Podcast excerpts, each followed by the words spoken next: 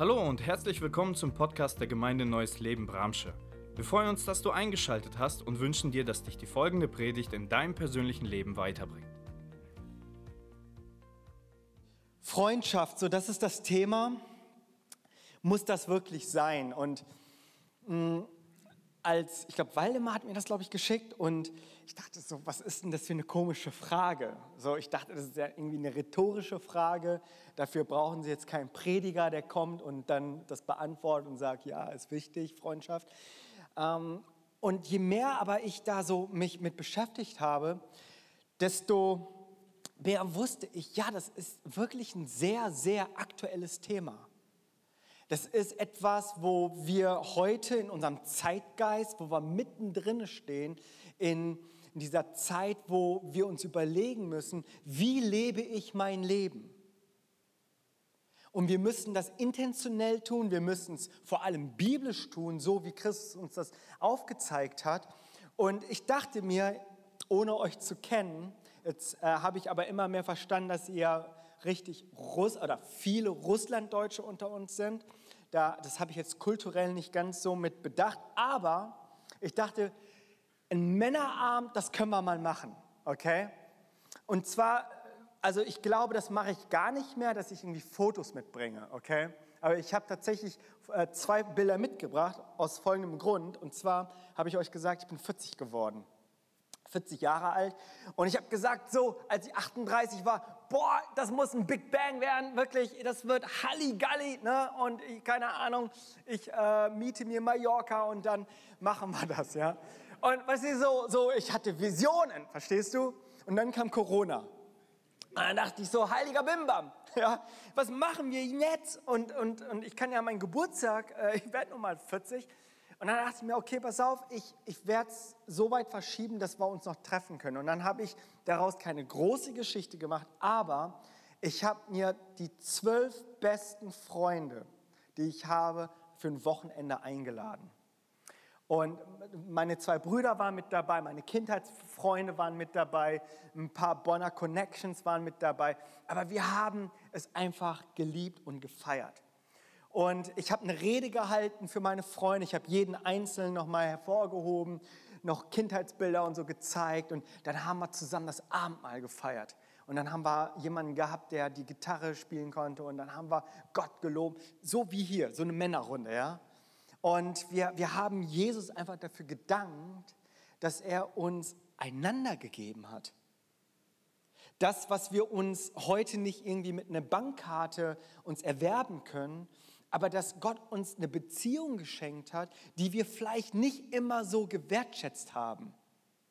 Ja, wir haben uns oft gestritten, wir haben uns lange nicht mehr gemeldet. Dann kam irgendwann eine Freundin und dann waren überhaupt so erstmal die Jungs total uncool. Aber das haben wir hochgehalten, das haben wir gefeiert. Und ähm, ich finde, dass Freundschaften richtig etwas auch, es setzt etwas frei. Ja, ich habe euch ein Bild mitgebracht. Ich dachte, so kann ich das machen, aber das ist es nun mal. Schaut mal. Und zwar haben wir, wir haben dann, dann Spiele gespielt. Jenga, so, die ihr diesen Turm Jenga, wo du so einen Stein rausholen musst. Ne? Wir waren, also wirklich, ich war alle, alle um die 40 und älter, okay? Haben wir Jenga gespielt und hatten das Spiel unseres Lebens, ja? Und wir haben gesagt, wer verliert, muss in den Teich. Und ihr seht vorne, seht ihr, das war eine Eis Eisschicht. Ja, das war, das war total kalt, es waren Minusgrade. Vielleicht seht ihr das auch an denen, die da angezogen sind, ja, so richtig. Und äh, das sind meine Freunde, mein, mein Bruder, der da gerade einsteigt und so. Also seht ihr, also wir, wir hatten einfach so richtig das Leben gefeiert. Wir haben Gott gefeiert, wir haben das Leben gefeiert, wir haben Gott gepriesen. Und das, das setzt etwas frei. Wir hatten so eine gute Zeit und ihr müsst euch das vorstellen, alle so mitten im Leben irgendwo, alle Familie, fast alle haben Familie und da hast du dann irgendwo jemanden, der ist, der ist Psychiater, dann hast du da irgendwo jemanden, der ist Grafikdesigner, zwei Unternehmer, drei Pastoren und so weiter. Ne? Wir waren irgendwie so eine gemixte Gruppe, aber so unter Männern zu einer echten Gemeinschaft, Freundschaft, da werden Dinge freigesetzt, die hältst du nicht für möglich. Dann haben wir Jenga gespielt Und dann hieß es irgendwann, der Verlierer muss nackt in diesen Teich. Ja? Wir sagten, nee, wir gehen da nicht nackt ins Teich. Ne? Der Jimmy ist Prediger, der zeigt die Bilder und so.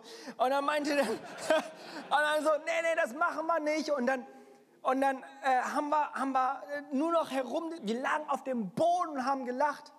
Ich muss ja dazu sagen, wir haben einen Psychiater, der hat auch seine eigene Praxis, der, der hatte schon so seinen Einfluss, okay? Der hat uns fast dazu gebracht, dass die Verlierermannschaft dass sie, dass sie ein Van schieben und zwar mit dem Gewinnerteam drin und das Verliererteam schiebt diesen Van nackt.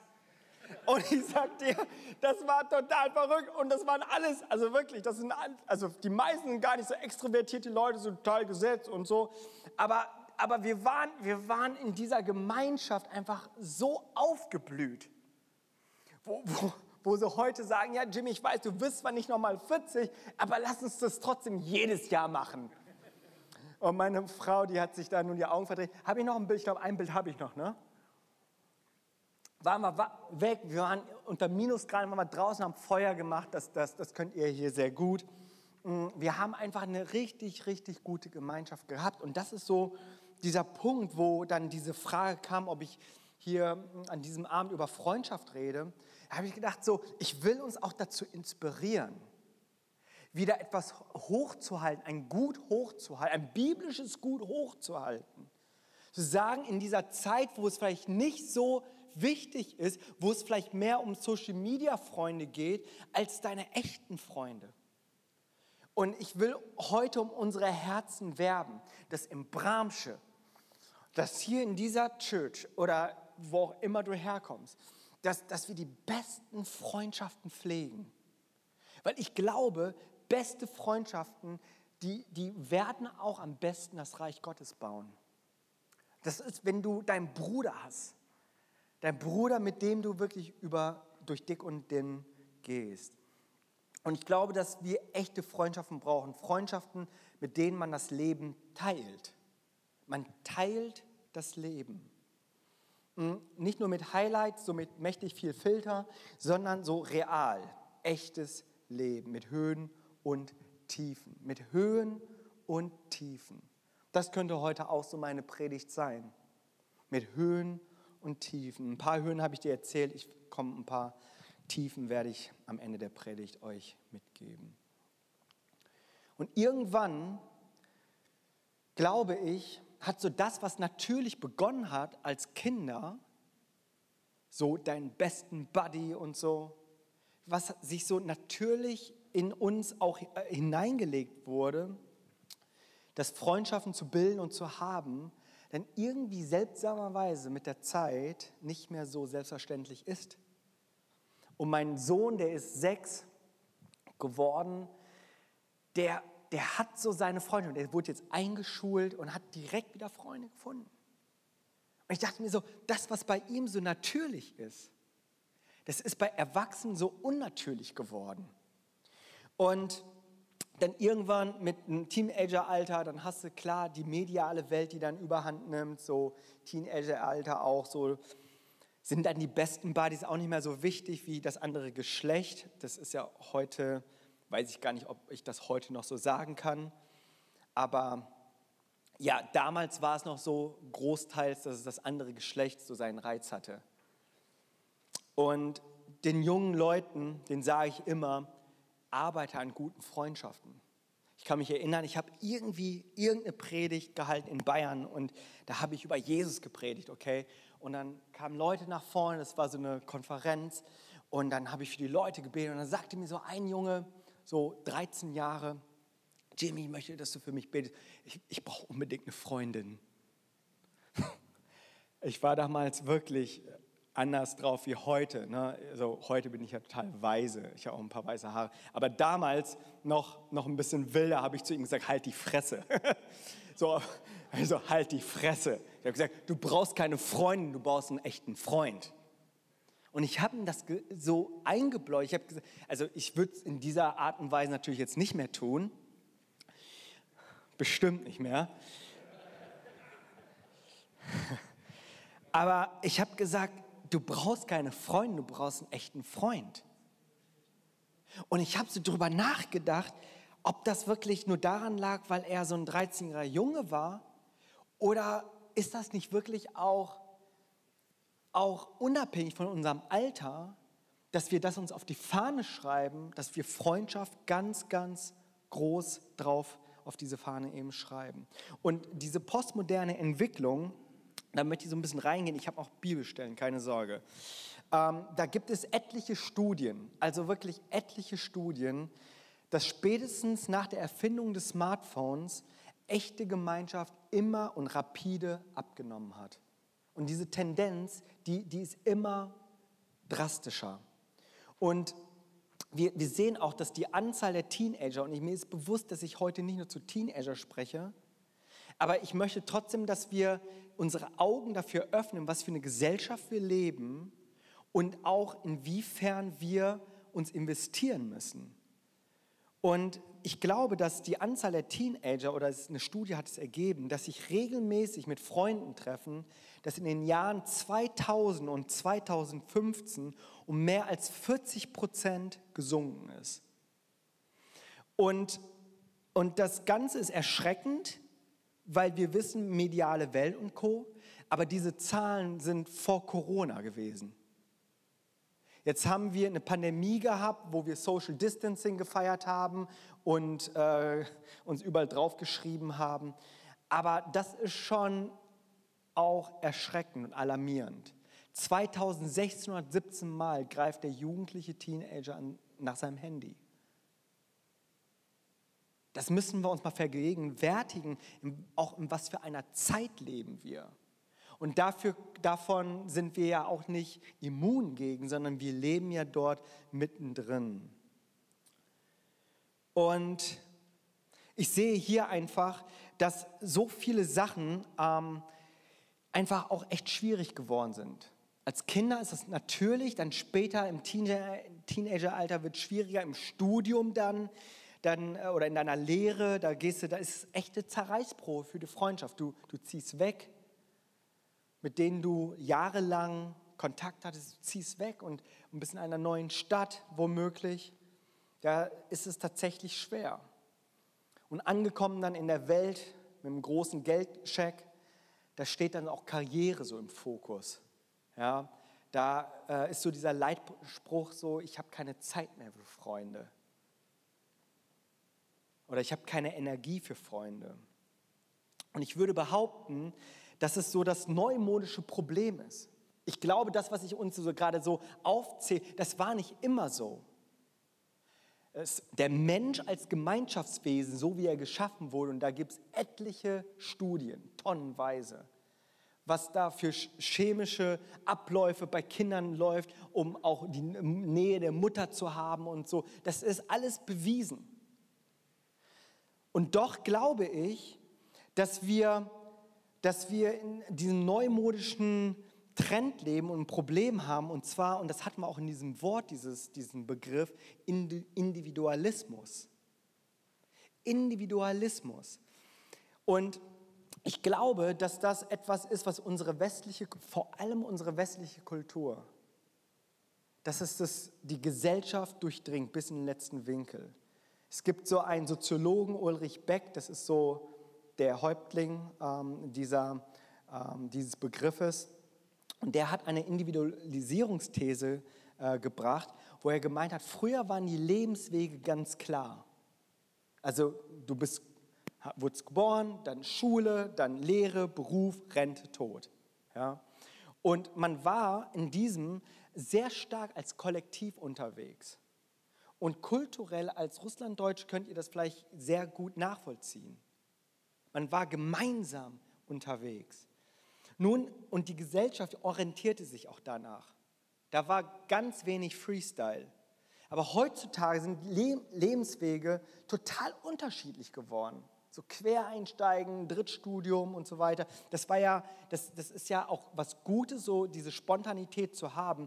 Aber da hat sich sehr viel etwas in, in, in diesem Verlauf sich verschoben. Und so finden wir hier beispielsweise mit Wirtschaftssystem, Industrialisierung, Globalisierung, Zeitgeist, da finden wir, dass der Lebensweg, den es eben zu definieren gibt, dass es den gar nicht mehr gibt, diesen einen Weg. Und dann alles muss so extrem flexibel sein, oder? Man, man, man kann sich auch schlecht auf irgendeinen Termin dann auch, auch, auch äh, verlassen oder, oder dann auch sich, sich darauf einigen, weil man ja noch zwei andere Optionen offen lässt. Flexibilität ist ein ganz großes Gut. Wir wollen auch einmalig sein. Ja? Hat auch was Gutes, aber auch eben was Schlechtes. Oder mobil. Man, man, man muss irgendwie einmalig flexibel und mobil sein. Und bei einer solchen Lebensführung stören dann einfach auch Familien. Das ist hochinteressant. Vor sechs Jahren ist unser Sohn gekommen. Und ich habe gemerkt, wie ich als junger Vater plötzlich Schwierigkeiten hatte, so in diesem gesellschaftlichen, flexiblen, äh, flexiblen Lauf so mein, mein, mein Platz zu finden. Und ich kann das verstehen, weil klar, junger Vater, müde und so, aber das fand ich nochmal ganz interessant, wie man dann plötzlich nicht mehr so richtig in ein System gepasst hat. Und, bei solch einer äh, Lebensführung stören halt eben Familie und auch kollektives Zusammenleben, denn eben als Individuum musst du als vollmobiler Single, so das ist so dieses Stichwort, vollmobiler Single sein. Anders weiter, anders ähm, weitig kommst du dann eben nicht voran. Und diese Shell-Jugendstudie, die hat ergeben, seit Jahren, seit Jahren, dass an erster Stelle immer, immer und immer wieder angekreuzt wurde und gesagt wurde, dass der größte Wunsch für ihre Zukunft ein erfülltes Familienleben sei. Ist das nicht interessant?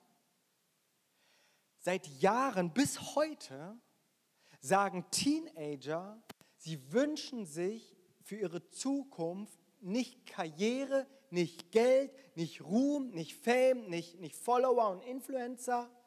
Das, was sie sich am meisten von Herzen wünschen, ist ein, eine gesunde Familie für die Zukunft. Und ich finde das so paradox, weil du auf der einen Seite, da hast du das, wo du dein Leben einfach nur lebst und wir es feiern und wir es promoten und wirklich ausschlachten, wirklich bis zum letzten Cent, wo du hingegen aber ein, ein Herzenswunsch hast, das ganz, ganz anders im Herzen läuft, was junge Menschen möchten. Und man hat sozusagen eine, wenn du so willst, eine Beziehungsunfähigkeit geschaffen eine Beziehungsunfähigkeit. Hört sich vielleicht nicht äh, dramatisch an, so ja und, dafür habe ich Geld und dafür habe ich Spaß, aber ist es doch, sagen wir, äh, jeder seines Glückes Schmied, aber es ist fatal, denn Menschen vereinsamen. Menschen vereinsamen. Das ist unsere Realität heute. Nicht seit erst einer Pandemie, sondern das ist tatsächlich dieser Trend der Individualisierung. Und so glaube ich, ist es, ist es so, so wichtig, dass wir uns fragen, wo stehen wir? Wo stehen wir?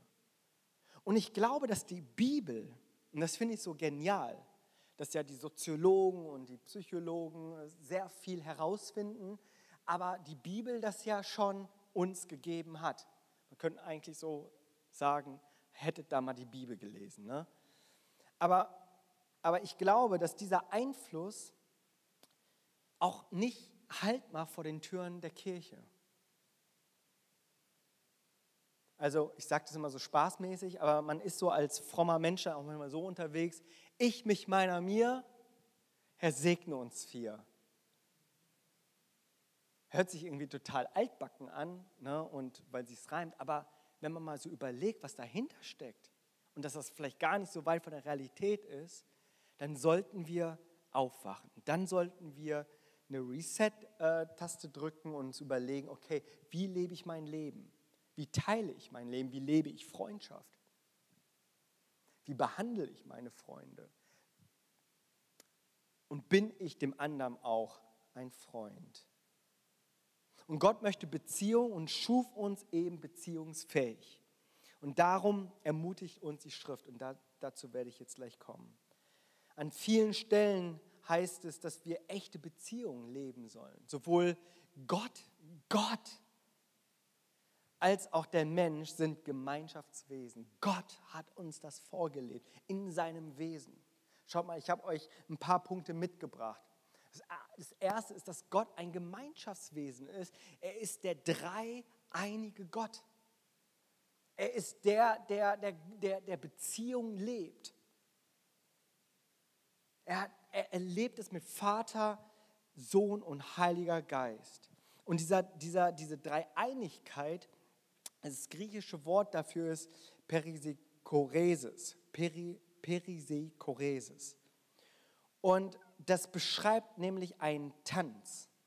Und ich weiß nicht, ob ihr mal schon mal eine Lehre über Dreieinigkeit benutzt habt, aber das, das ist das Bild für die Dreieinigkeit.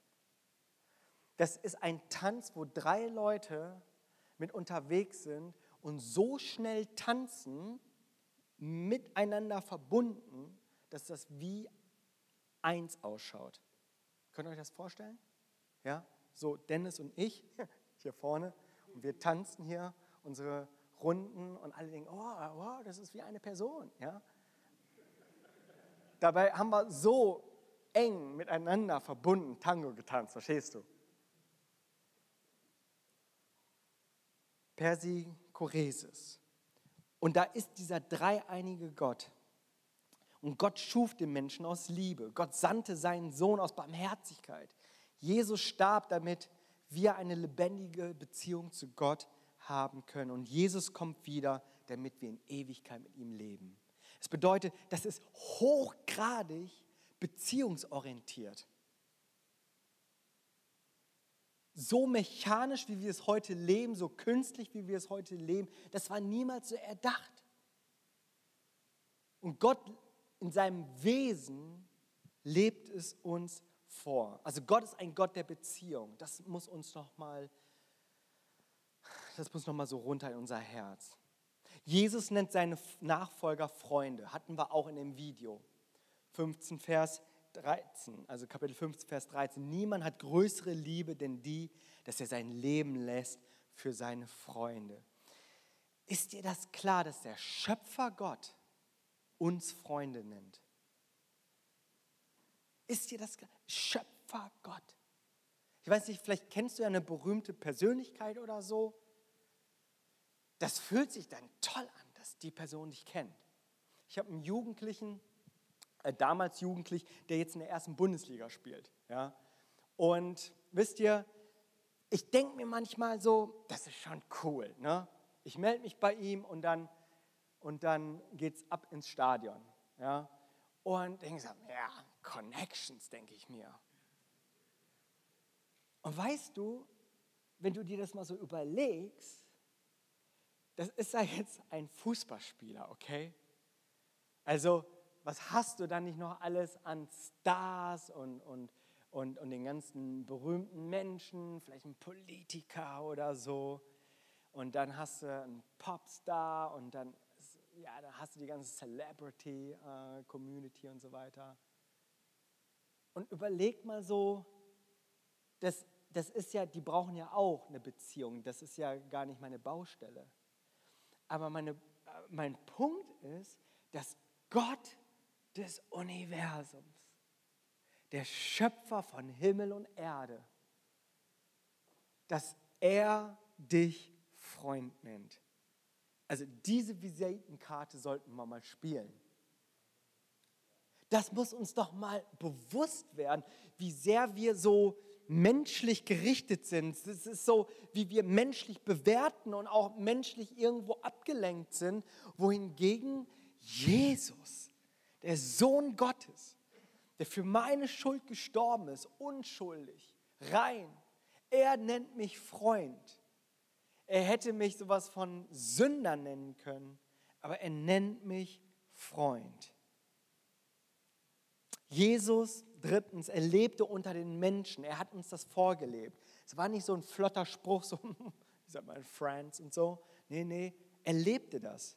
Er lebte unter den Menschen und hatte so sehr Gemeinschaft mit ihnen, dass sie ihm vorwarfen, ein Freund der Sünder zu sein. Er frisst und isst mit den Sündern, mit dem Pakt der, der, der, der Zöllner. Das war ein absolutes No-Go in der damaligen Zeit. Aber Jesus verbrachte Gemeinschaft mit ihnen. Und es war intentionelle Gemeinschaft. Es war nicht etwa, dass er da nur Party feiert, sondern er brachte ihnen das Leben. Matthäus, Matthäus, der uns das erste Evangelium gebracht hat, war ja auch mal ein Zöllner. Viertens, Gottes Idee mit der Kirche. Das war nicht eine Institution, das waren jetzt nicht Steine, ein Mauerwerk, ein Gebäude, sondern es war eine Ekklesia, eine Versammlung. Lebendige Steine von Menschen, die Jesus nachfolgen. In Apostelgeschichte Kapitel 2, Vers 42, dort heißt es, sie blieben aber beständig, das sind die ersten Christen. Also das ist schon mal so ein Prototyp, okay? Wo es noch keine Vereinsatzung gab, wo es noch nicht um ein Rechtssystem ging, aber das haben die ersten Christen gemacht. Apostelgeschichte 2,52. Sie blieben aber beständig in der Lehre der Apostel und in der Gemeinschaft und im Brotbrechen und im Gebet. Diese vier Sachen. Ziemlich simpel. Diese vier Sachen. Und er hat sie beständig, er hat sie beständig zusammengebracht. Ich weiß jetzt nicht, wie oft das hier so stattfindet, aber stell dir mal vor, das würde so jeden zweiten Tag stattfinden. Der Waldemar denkt sich, oh no. Aber versteht ihr, es spricht von einer echten Gemeinschaft. Und ich, ich weiß, wir brauchen nicht noch mehr Programme. Wir brauchen aber echtes Leben, wo wir das Leben miteinander teilen. Das, was wir hier hin und wieder mal üben. Und was sagt uns das Ganze? dass das ganz viel Essensgemeinschaft hat. Fünftens, Eisen wird scharf durch Eisen. In Sprüche Kapitel 27, Vers 17. Wie man Eisen durch Eisen schleift, so schleift ein Mann den anderen. Wir sind niemals dazu berufen worden, als Lonely Ranger unterwegs zu sein und irgendwie der Superheld, Hollywood Superheld zu sein, der die Welt rettet, sondern wir sind dazu berufen, miteinander zu gehen. Und das Motto lautet gemeinsam statt einsam. Wisst ihr, in dieser Individualisierung dürfen wir nicht verwechseln mit Individuum. Gott hat dich individuell, perfekt, einzigartig geschaffen, ja, das stimmt. Aber es bedeutet nicht, dass du ein Individualist bist, dass du alleine unterwegs bist. Du bist geschaffen, um, um, um einer um in einer Gemeinschaft zu leben. Und ich kann das nachvollziehen. Ich kann das nachvollziehen, weil ich vom Typ her so gestrickt bin. Ich bin ein freiheitsliebender Typ. Habt ihr auch solche Tests gemacht? Ich bin so ein freiheitsliebender Typ. So, ich, ich kann auch sehr gut alleine unterwegs sein. Ich kann das so nachvollziehen, weil alleine ist man schneller, oder? Da muss man niemanden fragen. Da stört dich niemand. Aber Eisen schärft Eisen. Und diese Floskel, und das ist mein sechster und letzter Punkt, gemeinsam sind wir stärker, ist uns allen bekannt. Das ist uns allen bekannt, aber es hat auch sehr viel Wahrheit. Gehorsam ist nicht immer am einfachsten, gemeinsam ist nicht mehr am einfachsten, aber es ist die Kraft, den Lauf bis zum Ende zu bringen. Es ist nicht immer einfach. Aber wisst ihr, wir, wir sind nicht berufen, schnell zu sein, wir sind berufen, anzukommen. Es gibt ein chinesisches Sprichwort. Ja, nee, ich mache Spaß. Äh, und zwar dieses chinesische Sprichwort, das sagt, wenn du schnell gehen willst, geh alleine. Aber wenn du weit gehen willst, geh gemeinsam. Wenn du schnell gehen willst, geh alleine. Aber wenn du weit gehen willst, geh gemeinsam. Da brauchen wir uns. Das ist das, wo wir miteinander unterwegs sind. Jakobus 5, bekennt also einander eure Sünden und betet füreinander, dass ihr gesund werdet. Das gerechte Gebet vermag viel, wenn es ernstlich ist. Es bedeutet, wir sollen nicht nur zusammenkommen und Nintendo zocken, sondern wir dürfen auch Freude und Spaß haben. Das ist, das ist ja alle, hat alles seinen Platz, aber, aber ich, ich, ich lese daraus so etwas tiefe Gemeinschaft. Tiefe Gemeinschaft. wo wir raus aus dieser Oberfläche kommen. Wo wir, es, es gibt sowas wie Rechenschaftsgruppen, schon mal gehört?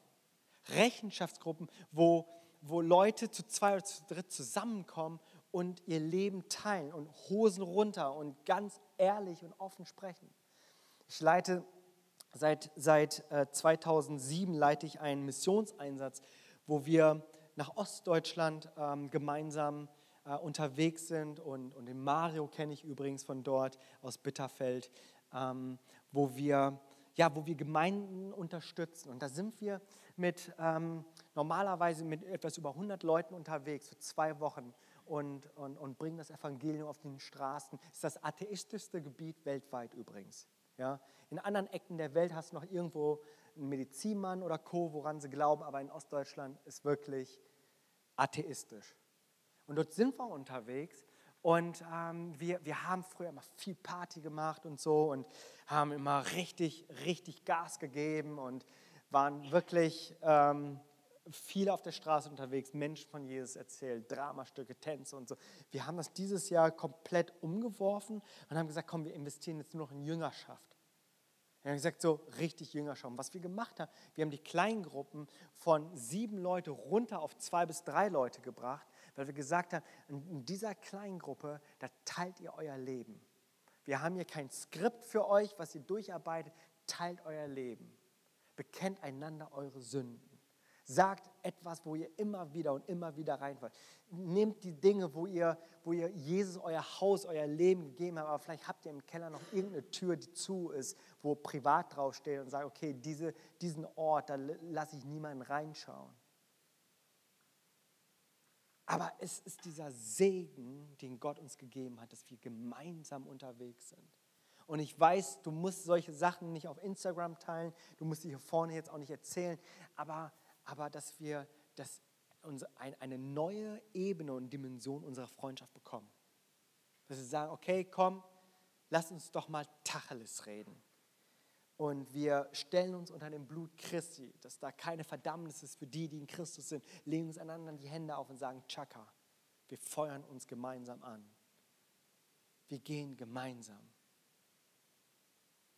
Ich habe ich hab in meinem Sabbatjahr viele, viele Dinge nochmal neu, neu gedacht und, und die Schrift nochmal neu gelesen, so, so wie, wie, wie Gott sich das gedacht hat mit Kirche, Gemeinschaft, Versammlung, Ekklesia. Weißt du, und ich glaube, da ist noch so viel drin, als nur ein Programm beizutreten, sondern so viel mehr, dass wir uns in Jüngerschaft anfeuern, heißt es im Hebräerbrief. Dass wir uns nach vorne peitschen.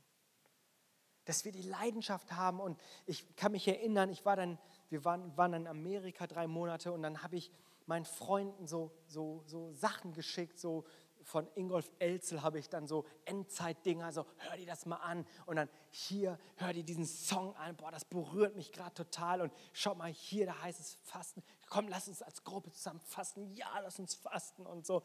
Weißt du, so, wir, wir, wir, wir feuern uns darin an, einander Jesus nachzufolgen. Und wisst ihr, was passiert ist? diese Freundschaft, die ich jetzt habe, das sind die gleichen Freunde wie vor, die sind so viel tiefer geworden. Die sind so viel tiefer geworden. Die sind so eng geworden, wo wir gesagt haben, ja Mann, lass uns, lass uns gucken, dass wir beständig zusammenkommen. Lass uns nicht einfach nur parallel unser Leben leben, sondern lass uns es gemeinsam leben. Freundschaft muss das wirklich sein? Ja, das muss sowas von sein. Und ich hoffe, dass du heute Abend ein Ja dazu findest. In Römer 12 heißt es, wir lachen zusammen und wir weinen zusammen. Freut euch mit, den, mit denen, die sich freunden, weint mit den Weinenden. Habe ich am Anfang gesagt, so mein 40. Geburtstag und wir haben, es, wir haben uns gefreut gemeinsam. Ja. Aber wisst ihr, Freundschaft ist auch dazu da, dass wir in Zeiten der Not da sind. Gibt es auch einen Bibelvers. Dass wir zusammen weinen. Ich glaube, diese Ebene von Freundschaft darf es ganz, ganz neu geben. Weinen mit den Weinen. Und das hat auch eine ganz neue Ebene in, in meinen Freundschaften reingebracht. Ein Freund in der Not. Ich erzähle das nicht, um mich hier um irgendeinen auf den Sockel zu stellen. Ich möchte es einfach dir nur ein Beispiel nur geben, okay? Ist ein Freund von mir, ein sehr guter Freund. Und äh, sie waren schwanger. Ähm, und sie hatten dann einen Urlaub, weil es in der 28. Woche war, die Schwangerschaft. Und dann waren die in Griechenland und dann ist da tatsächlich dann die ähm, Fruchtblase geplatzt. Die mussten dann von der Insel, die waren da irgendwo mit dem Boot auf einer Insel, mussten sie mit, mit so einem Notfall äh, dann ins Krankenhaus. Das Kind kam raus, äh, Brutkasten. Und und das hatte uns so bewegt. Wir haben Gebetsketten gestartet. Wir haben gesagt, komm, wir, wir dürfen jetzt nicht loslassen. Und, und verloren irgendwo dort in Griechenland. Und dann haben meine Frau und ich gesagt, weißt du was? In meinem Zeitplan passt das überhaupt nicht. Ja, ich, ich hatte zwei volle Wochen, ich wusste nicht, wo es reinschiebe. Aber ich habe gesagt, komm, ich fliege für zwei Nächte rüber. Und ich weiß, Griechenland macht man eigentlich als Urlaub und so, aber wir haben gesagt, so, Geld ist egal, Zeit ist egal. Wir fliegen einfach, also, oder ich fliege einfach rüber und verbringe einfach Zeit mit ihnen. Ich konnte groß gar nichts machen. Ich durfte noch nicht mal dort rein, wo das Baby im Brutkasten war. Aber ich habe dort einfach mit ihnen die Zeit verbracht. Wir haben zusammen gebetet, wir haben zusammen Lobpreis gemacht, wir haben zusammen geweint, gehofft und erzählt mir, dass der eine Brutkasten dann, dann leer wird, weil es nicht geschafft hat. Und, und, und wir haben gesagt, komm, wir beten weiter. Und zwei Jahre später ist Benjamin, so heißt er, heute glücklich und, und gesund und fröhlich denn je. Und weißt du so, das, das lässt unsere Freundschaft nicht so spurlos dran vorbeigehen. So gemessen an Effektivität war das Gen null. Und diesen Wert, den leben wir heute gar nicht so sehr. Dass wir Dinge bewerten, die vielleicht nicht wirklich messbar sind, aber wo wir ein neues Verständnis haben. Während wir in Amerika waren, habe ich eine SMS erhalten von einer von einer sehr, sehr guten Freundin. Und ähm, die hatte ihren letzten Dienst, bevor sie in Eltern oder in Mutterschutz gegangen ist, in Bonn bei uns. Und die ganze Familie war bei uns und unsere Familien sind befreundet. Und wir fieberten danach, dass, dass das Kind geboren wird. Und es ist tot geboren. Aus unerklärlichen Gründen. Wir haben vorgestern, glaube ich, die, die, Karte, die Geburtskarte bekommen. So wie wir das freuend ja auch mitteilen. Und dann haben die das tote Baby dort abgebildet, gesagt, dass sie es sich nicht erklären können.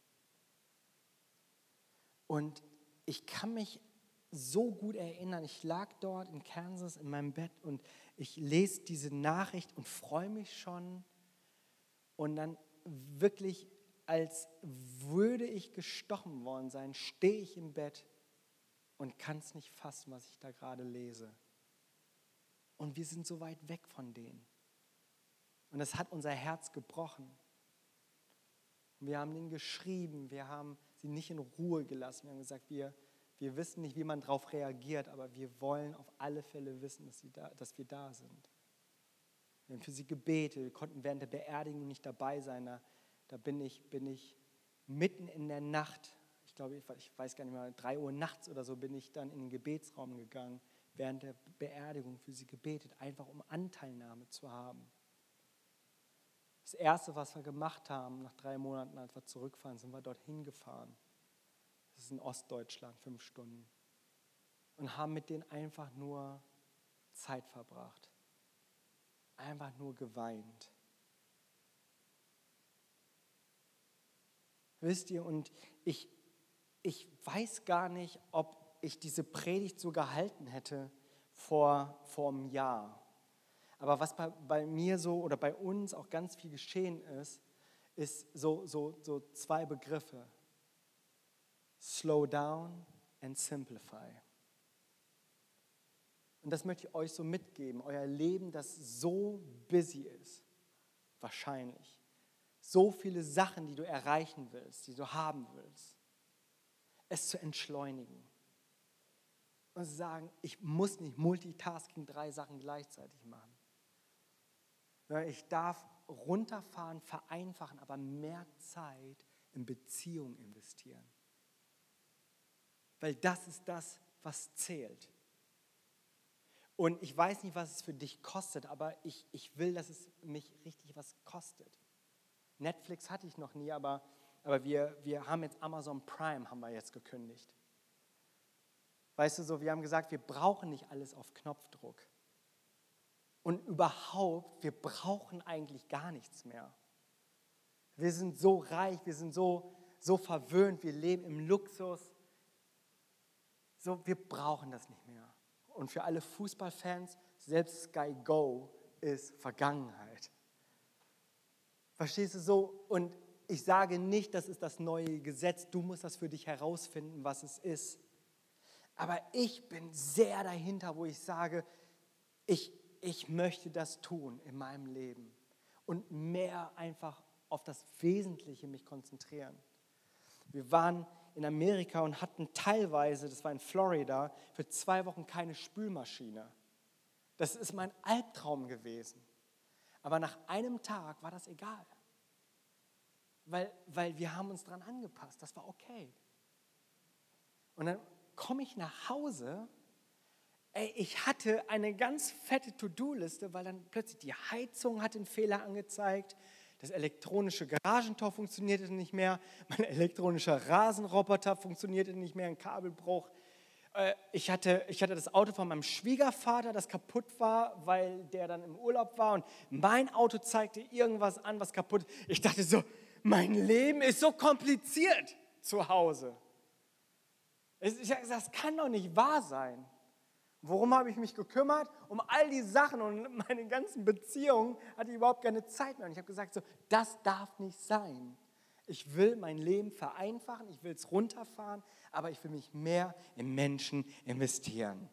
Und ich glaube, dass das so ein Punkt ist, was wir wieder ganz neu für uns entdecken dürfen. Sprüche 17, Vers 17, damit ende ich. Ein Freund liebt alle Zeit und ein Bruder wird in der Not erfunden. Und diese Frage möchte ich uns mitgeben. Bin ich bereit, etwas mehr in meine Freundschaften zu investieren? Ein bisschen mehr. Wenn das der Abend heute ist, wo wir sagen, ich möchte ein bisschen mehr in meine Freundschaft investieren. Meine Freundschaften. Was es immer dich auch kostet. Dass du sagst, komm, ob es Geld ist, ob es Zeit ist, ob es Dinge sind, auf die du verzichtest, aber zu sagen, ich muss an dieser Stelle wieder ganz neu verstehen, dass ich mein Leben nicht für mich alleine lebe, auch wenn der Zeitgeist das predigt, als wäre das das Beste, was du tun könntest. Aber dabei deine Seele verlierst, deine Familie verlierst. Und ich hatte diesen Eindruck in der Vorbereitung auch, dass du dich in Freundschaften investieren sollst, aber dass es auch toxische Freundschaften gibt, die du beenden musst. Wo du ganz genau weißt, das sind Freundschaften, die sind nicht gesund. Das ist nicht so, dass du den Christus bringst, sondern sie bringen dir die Welt. Und ich weiß nicht, zu wem ich spreche, aber das möchte ich dir gerade einmal mitgeben. Toxische Beziehungen kappen. Und dass du deine Augen davor nicht verschließt mit Menschen mit schlechtem Einfluss und schlechtem Umgang, schlechte Abhängigkeiten. Lass uns gemeinsam aufstehen.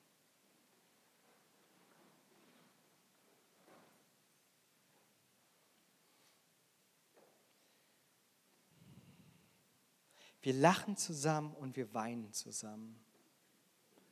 Ich möchte dich da einfach mal gerade so in dein eigenes Leben mit rein, reinnehmen. Frag dich, Wann war das letzte Mal, dass du mit einem Freund einfach herzlich gelacht hast? Und so wie ich euch wenige Stunden jetzt kennengelernt habe, dürfte das nicht lange her gewesen sein. Ihr lacht hier gerne, ne? Ihr seid sehr freudige Menschen, das ist total erfrischend. Aber wann hast du denn das letzte Mal mit einem Freund gemeinsam geweint? Und mir ist klar, dass das hier ein Männerabend ist.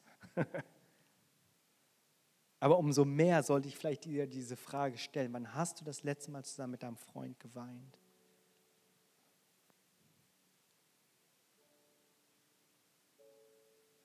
Wann hast du dich mal vielleicht bei einer Person mal gemeldet, wo du vielleicht nicht etwas brauchtest, eine Information oder irgendwas zu leihen? Einfach so.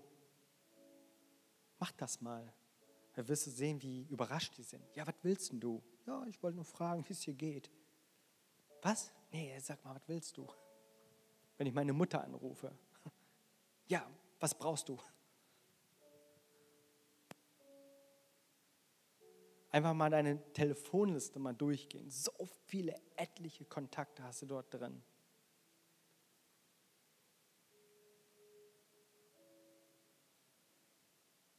Vielleicht gibt es Menschen, mit denen du gar nicht so auf einer Wellenlänge bist, aber trotzdem dich mal bei denen melden solltest. Da gibt es eine Bibelstelle in Lukas 6. Wen hilfst, dass wir nur unsere Freunde lieben? Das tun auch die Sünder.